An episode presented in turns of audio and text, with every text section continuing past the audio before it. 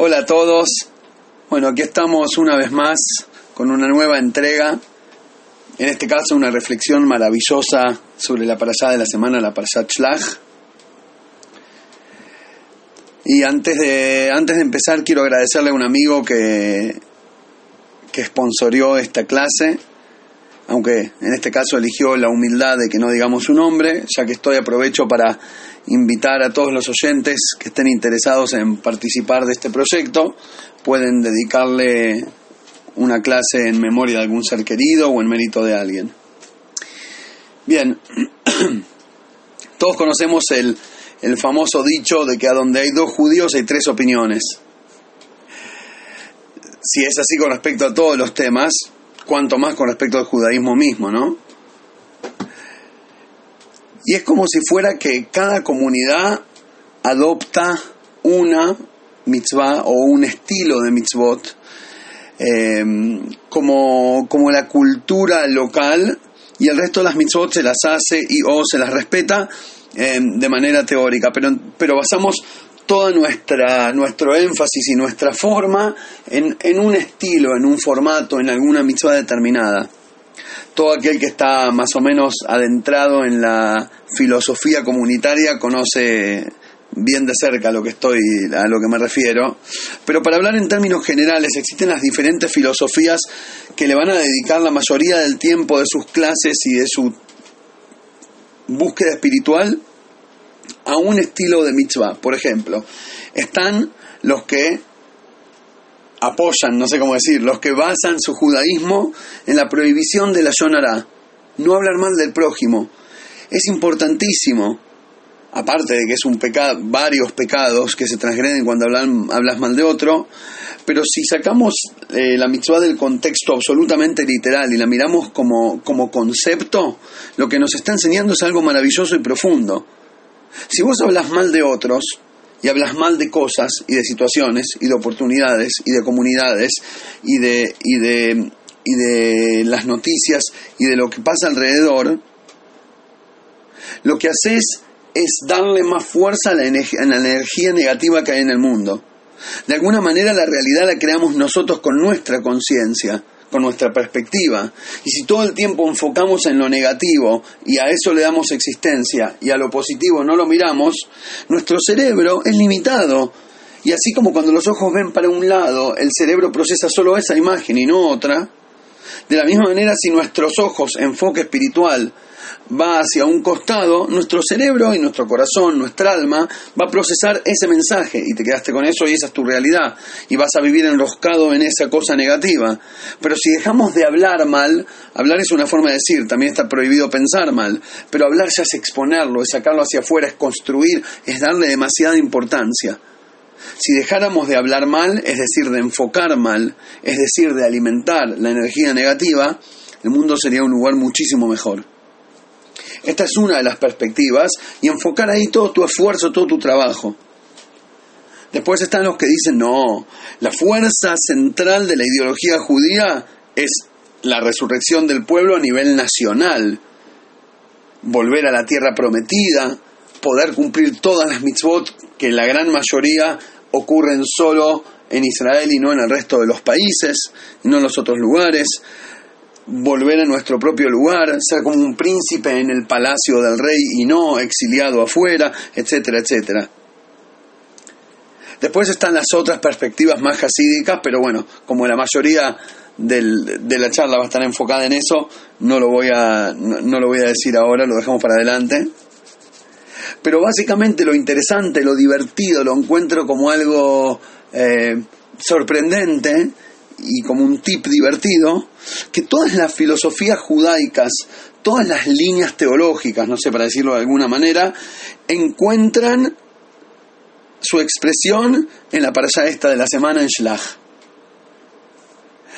Para aquellos que no la conocen, recomiendo leerla, pero en pocas palabras el resumen es que eh, antes de entrar a la tierra prometida,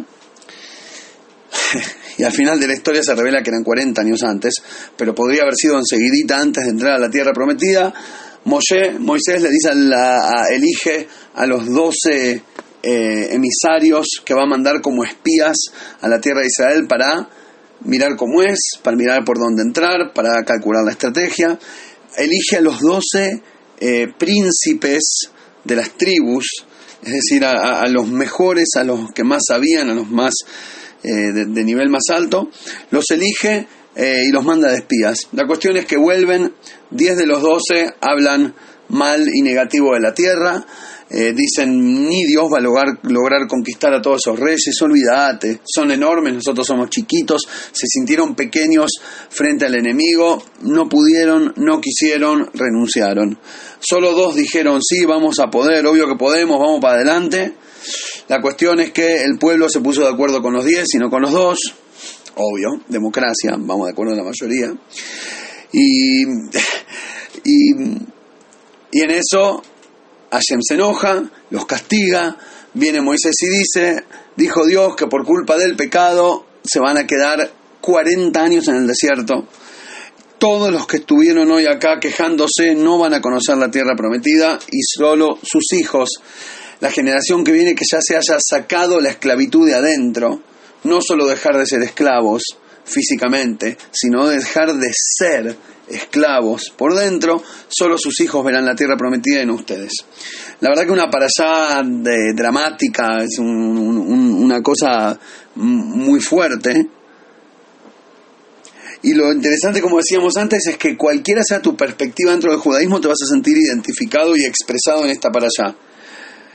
Los que, los que se basan un montón en el Ayonará, tienen la para allá de su vida por hablar mal de la tierra de Israel, por hablar mal del proyecto divino, por hablar mal de lo que de, algo que sí estaba bueno, entonces fueron castigados, sufrimos todos, nuestra historia se marcó con un inicio eh, de disputas a lo largo de 40 años de confinamiento eh, en un desierto, solos, aislados, nómades, etcétera, etcétera, etcétera los que hablan de, de la mitzvah de Yishuva Aretz, de, de que lo más importante es eh, vivir en nuestra tierra y hacer las mitzvot eh, que se pueden hacer solo acá, y etcétera, etcétera, obviamente tienen su para allá y felices, porque como aquellos que no quisieron venir a Israel eh, y que eligieron no, no, ser no, no ser pro el Itiashvut, entonces se fueron castigados, etcétera. Bueno, y obviamente, y acá llegamos al punto central de la clase, de parte del Rebe no podíamos, realmente no podíamos esperar menos que decenas de Sijot y de Mamarim y escritos y cartas y discursos y enseñanzas, cantidad, cantidad hablado y escrito por el Rebe sobre esta para allá y todo basado en el, ¿cómo, cómo describirlo? En el ganador indisputable, absoluto del top ten de los conceptos hasídicos, y es el concepto de Dirabatachtonim, una morada en los planos inferiores. ¿Qué significa esto? Muy en síntesis, porque ya lo hablamos en, en muchas de las clases, la mayoría de los oyentes ya lo conocen, trae el Midrash que la razón por la cual Hashem creó el mundo es para poder tener una morada en los planos inferiores. Como se estuviera implicando de que en el cielo, en los cielos, en el Ganeden, en el jardín del Edén y en los mundos espirituales, Hashem ya está, ya se lo conoce, ya se lo reconoce, y entonces se le ocurrió crear un mundo a donde para empezar haya oscuridad, como bien dicen Bereshit, y fue la noche y fue el, y fue el día, la oscuridad, después la luz, que se transforma en un día entero. Eligió crear un mundo donde no se note que hay un creador y jugar a las escondidas con todas sus criaturas y a ver si nos atrevemos a descubrirlo, a encontrarlo.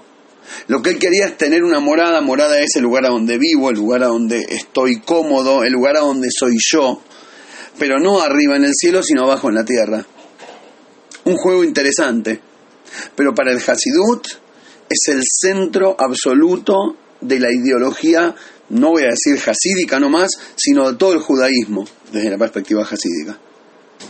Tanto es así que hay una historia, una historia interesante para, para creo que a, varios les va, les va a causar gracia.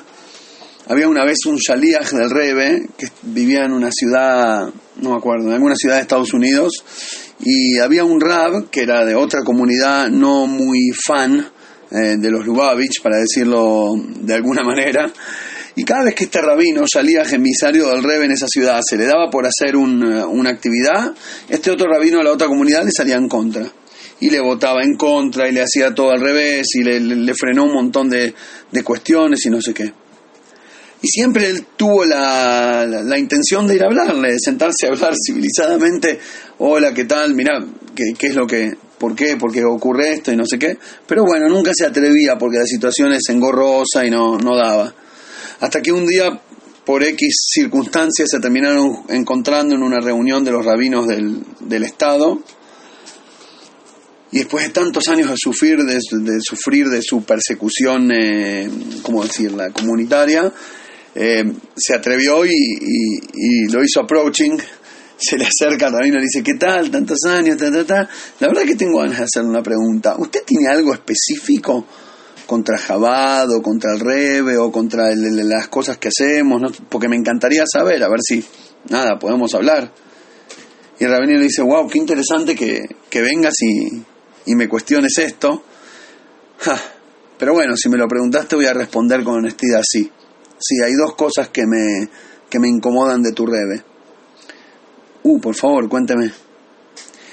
Y el rabino le dice, mira, la primera es que hace actividades o proyectos o define costumbres basado en su propia en su propia ideología, en su conocimiento, es decir, se manda solo y hace cosas y la verdad que todos los otros rabinos como que consultan con los rabinos. Hay como una onda de, eh, no sé, unión, interconsulta entre los grandes líderes del pueblo que van decidiendo las cosas importantes.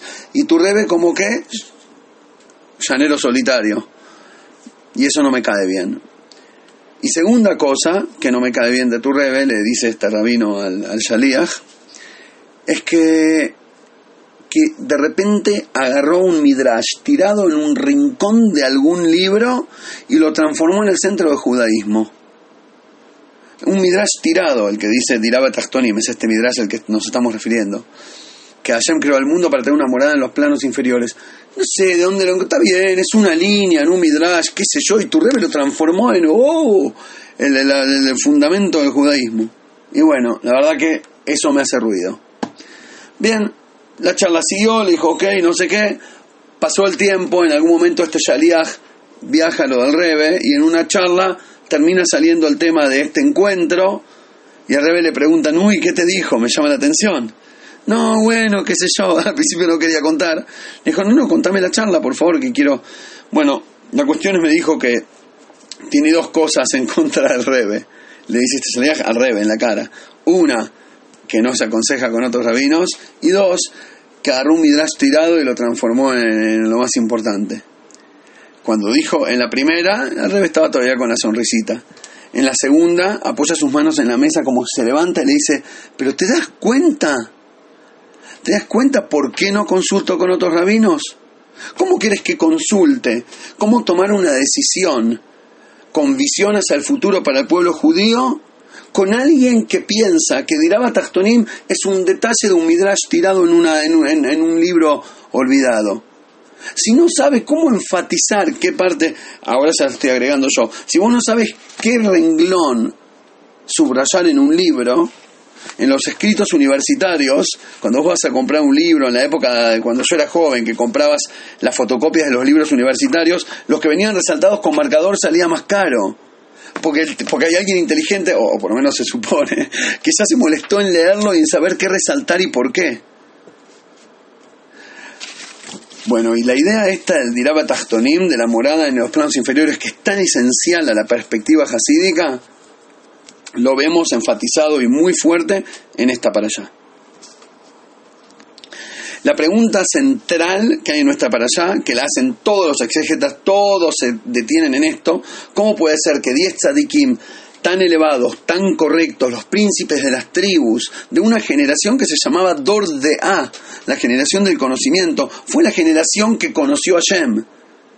Muchas veces cuando hablas con alguien sobre religión o lo que fuera, te dicen, bueno, no sé, pero todas esas cosas espirituales yo nunca las vi, ¿viste? A mí dame algo tangible, algo que puedo masticar. Si tiene gusto a choripán, pasa. Todo lo demás no sé, no lo conozco.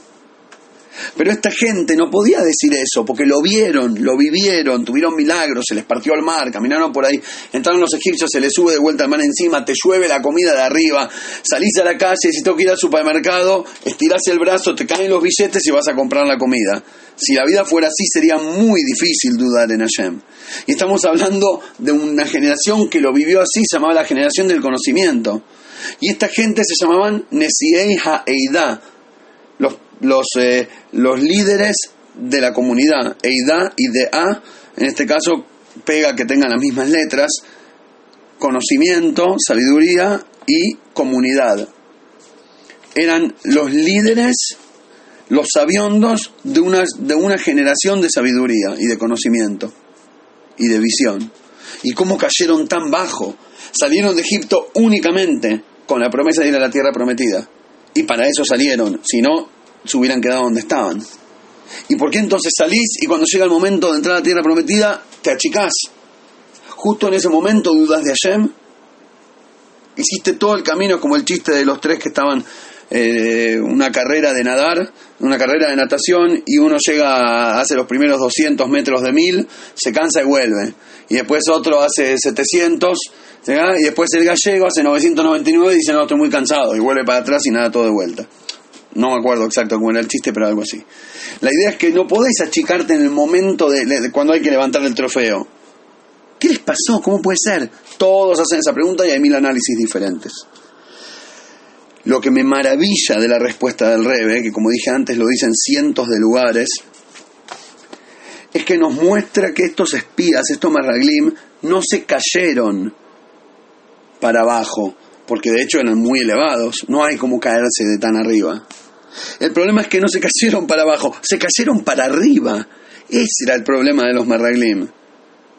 A veces no, en lo que tenemos no es miedo al fracaso, como por lo general. Por lo general cuando no hacemos algo nos agarra el miedito y si me sale mal, y si quedo como un tonto, y si, y si invierto y pierdo plata, y si me juego con, con alguien y después me, me, no me retribuye. Hay, hay mil dudas, tengo miedo que me salga mal. Y eso dentro de todo es entendible, hay que juntar fuerza y ir para adelante, pero se entiende el miedo. Acá estamos hablando no del miedo al fracaso, del miedo al éxito.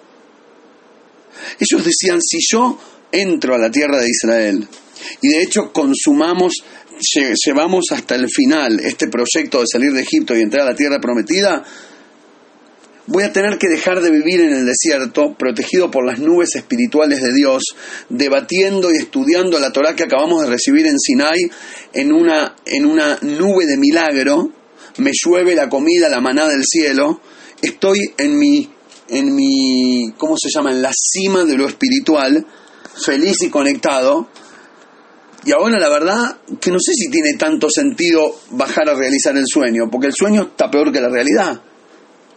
El sueño que es conquistar una tierra, después hay que ponerse a sembrar, a laburar, y, tenemos historia reciente de los que de los que hicieron la mitzvah de venir a poblar Israel hace en los últimos 100, 200 años.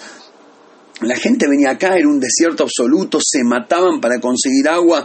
Eh, yo escuché inclusive que hasta hace 50 años acá en Tzfat no había, no había cañería, no había tipo, no había ir al baño, era una cosa, era dificilísimo vivir en, un país, a hacerlo, a formar semejante país. Estamos hablando hace 3.500 años, 3.300.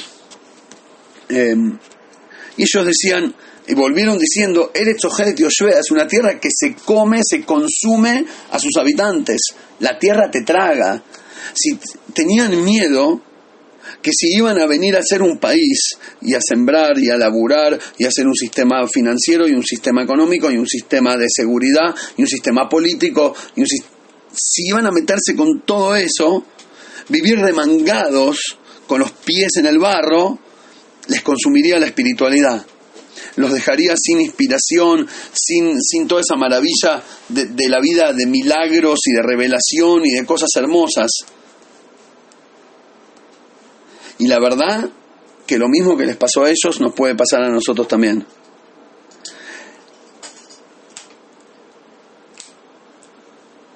en el camino espiritual de una persona, cuando uno busca sentido, cuando descubrimos el valor de lo no material, llámese Teshuvah o como fuere, o como fuera,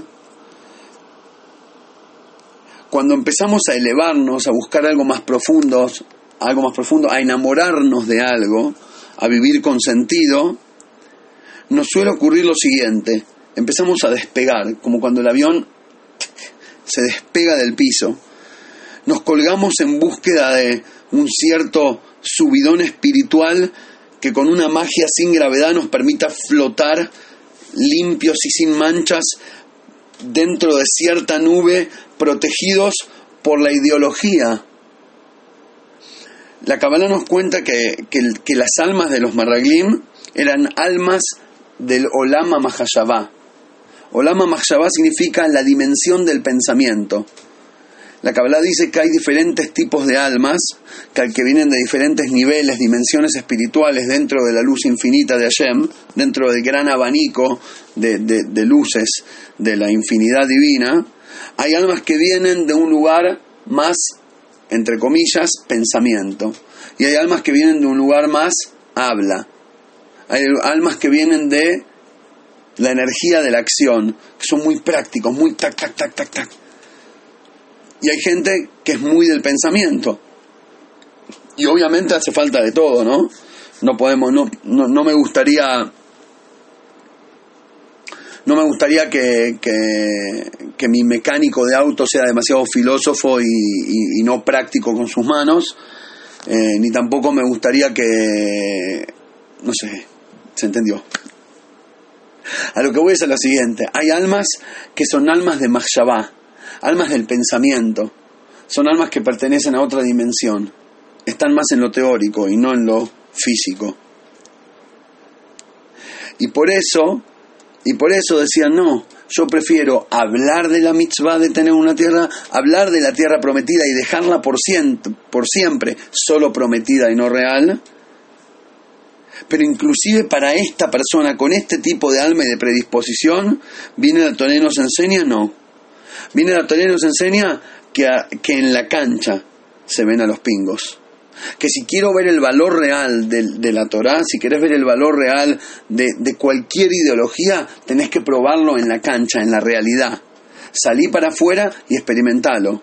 Soldado vuelo en el cuartel, saber apuntar cuando está todo calladito y te, te acabas de bañar y dormiste seis horas y está todo más o menos bien, ahí todos sabemos apuntar. La gracia es cuando estás afuera en la batalla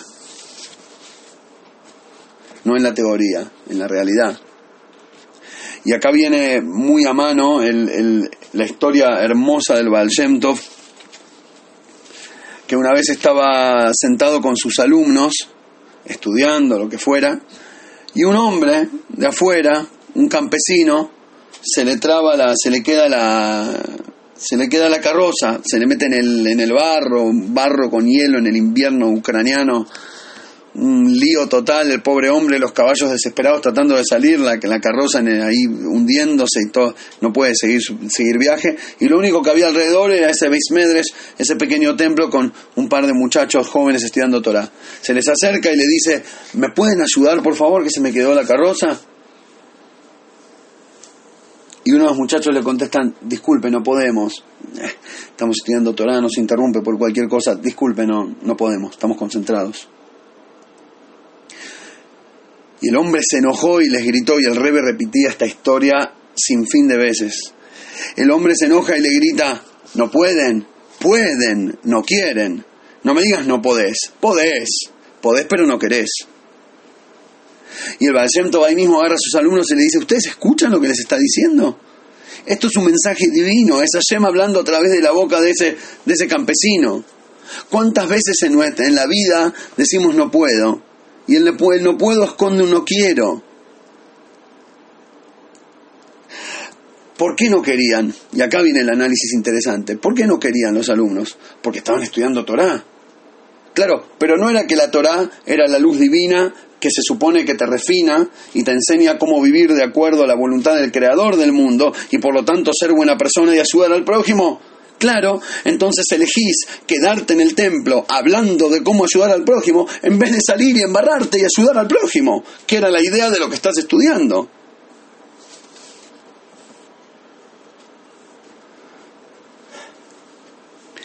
Esa es la idea de Diraba Tachtonim, que los conceptos de la Torah que, que aprendemos los apliquemos en la realidad, los apliquemos abajo, en la cancha, en la realidad. Si tu conexión con Hashem se confirma solo cuando tocas fondo, en el momento, en el momento en que, en que llegás hasta abajo, ahí podemos ver de, qué tan arriba venías. La profundidad de tu Yiddishkeit se, en la, se expresa en la sinceridad que hay adentro de tu sonrisa cuando saludas al portero de enfrente. Ahí es donde se ve el valor de la luz espiritual profunda. Para terminar, quiero compartir con ustedes un dicho del Baal Shem Tov que me parece espectacular. Lo vi hace poco, o quizás lo volví a ver hace poco, pero hace ya unas semanas que vengo pensando en esto y procesándolo y bueno, ya llegó el momento de compartirlo. Creo que es, resume en un vort, vort es en dicho hasídico, en un dicho resume toda la revolución ideológica del hasidismo. Para mí es maravilloso. Y dice así, el Balsemto dice lo siguiente. Dicen nuestros sabios, fue dicho en la Gemara hace 1800 años, que desde el día en que se destruyó el Betamigdash, Miyom Sheharab Betamigdash, en Lola Kadosh Baruchu, el Adar Etamoch el Dios no tiene aquí en el mundo más que los cuatro codos de la Alaja. ¿Qué significa? que antes, cuando existía el templo, Dios tenía un lugar a donde morar. En el templo de Jerusalén estaba la luz divina. Afuera, no. Después de que se destruyó el templo, ya no queda un lugar físico donde se revele la luz de Hashem. Lo único que hay ahora es la luz de Hashem en, en, los cuatro codos. Cuatro codos es una manera de medir, es como decir en los dos metros cuadrados de la alrededor, en el territorio alrededor de la ley judía, en el territorio de la sabiduría del libro, el pueblo del libro, en las ideologías espirituales, ahí lo encontramos a Shem. Ya no hay más un templo físico a donde ir y verlo. Viene el Baal Shem Tov, esa es la traducción literal. Viene el Baal Shem Tov, cambia una coma por dos puntos, por dos puntitos, te cambia el sentido maravillosa y definitiva y profundamente. Y dice así, desde que se destruyó el templo, ¿querés que eso te diga vos qué significa que se destruyó el templo? Dos puntos. Se destruyó el templo, dos puntos, significa lo siguiente, definición. Decir que Dios no tiene en su mundo sino los cuatro codos del alajá. Si vos pensás que Hashem existe solo en la santidad y no en lo mundano, si pensás que Hashem está en el templo, pero no en el mate con tu abuela, si pensás que para conocer al que creó al mundo hay que escaparse del mundo, estás avanzando para atrás. Te caíste para arriba y te alejaste de tu tierra prometida. Conocido el maíz, el dicho del rebe de Kotz cuando era niño, alguien le preguntó a ver, vos que sos creyente y no sé qué, y estudiás Torah, decime, ¿a dónde está Dios? Y el rebe de se contestó, a donde lo dejan entrar. Si vos lo dejás entrar, Hashem va a estar con vos no solo en el Shil, sino en la oficina también. No solo cuando lees un libro de Torah en el living, sino cuando jugás con tu hijo a los Playmobil. Entonces, en síntesis, podríamos decir que de esta reflexión, lo que aprendemos de la allá de esta semana, es que aprendamos del error de nuestros antepasados y abramos los ojos. Abramos los ojos y atrevámonos a darnos cuenta que hace rato ya estábamos parados en la tierra prometida. Muchas gracias a todos y espero poder grabar, grabar próximo, próximamente un shiur de nuevo. Mucha suerte y mucha tzeja en todo.